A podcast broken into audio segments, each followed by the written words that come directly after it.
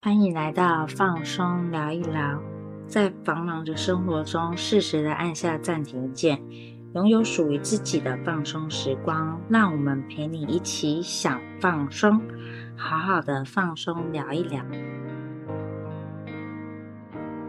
欢迎收听放松聊一聊，今天跟大家聊聊，想要一夜好眠，一定要知道的昼夜节律。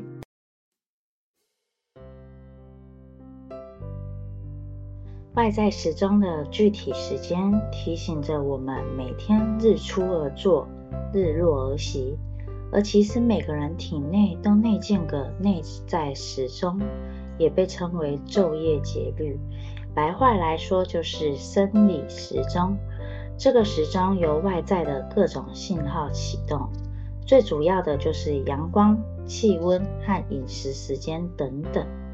它管理着二十四小时体内循环周期，像是饮食、睡眠、荷尔蒙、体温、消化和警戒心情绪等等。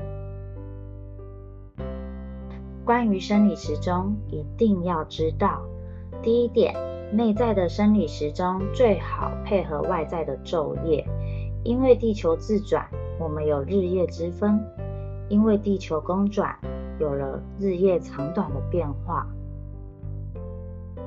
以北半球来说，每年国历六月二十一号前后迎来夏至，这天是北半球全年白天最长、夜晚最短的一天。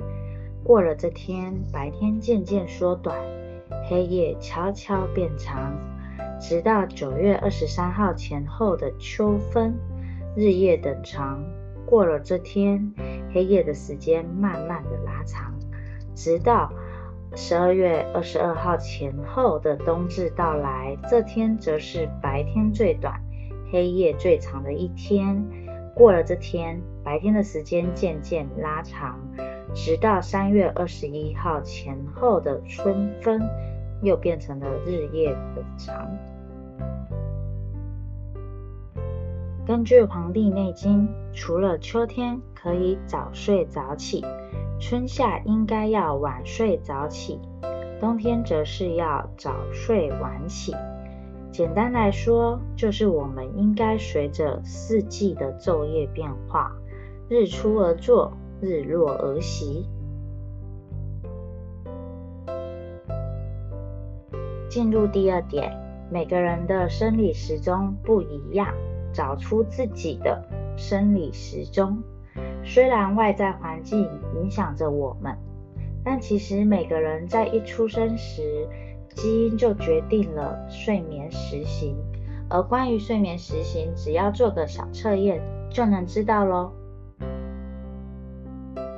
睡眠时行测验将作息类型区分为四种动物：有浅眠的海豚，习惯早起的狮子。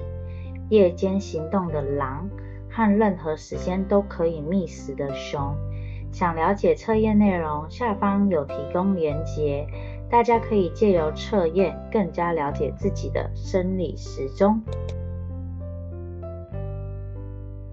第三点，生理时钟最怕乱，不要逆时钟。许多人会选择在放假日熬夜或玩通宵。或者是放假补眠，就睡到中午，还一下睡眠债。前面提到的生理时钟不止大脑有，而是身体的每个器官、组织和细胞都有。如果大脑的生理时钟出现异常，全身的生理时钟都会发生问题，就容易生病。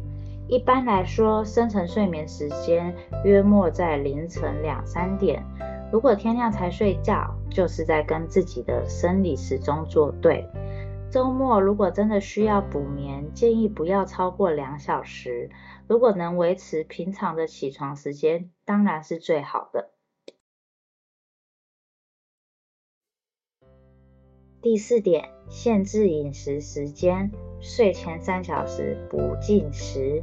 饮食会影响到生理时钟，不按时间吃饭。会造成生理时钟混乱。剑桥大学的团队发现，胰岛素有调节生理时钟的作用，受进食影响的胰岛素能改变细胞生理时钟的蛋白积累，改变细胞活动的规律。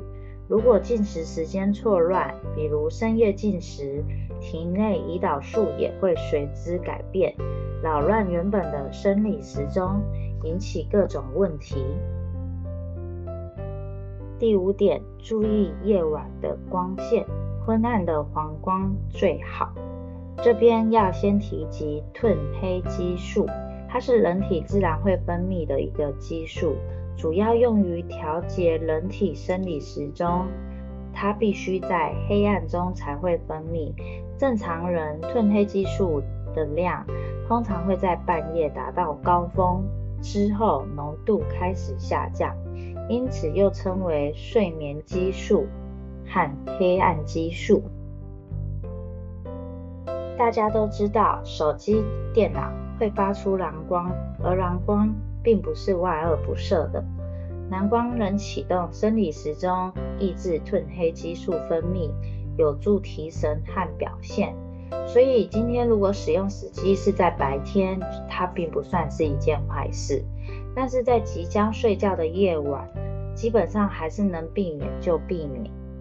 真心建议在睡前避免接触到太明亮的光源，这样子才不会影响褪黑激素分泌。尽可能在昏暗的黄光下最好，不要等就寝才关灯，这样子就要花更多的时间才能入睡。还有。想要一觉好眠，睡觉的时候不要开灯，连小夜灯也不要开。如果灯光全关，窗外还是有光源，就戴个眼罩入睡吧。今天即将进入尾声，想要了解自己的睡眠实行的朋友们，可以点选内容下方的链接。下集会再跟大家分享跟睡眠有关的内容。我们会每周更新，喜欢我们请订阅追踪，拜拜。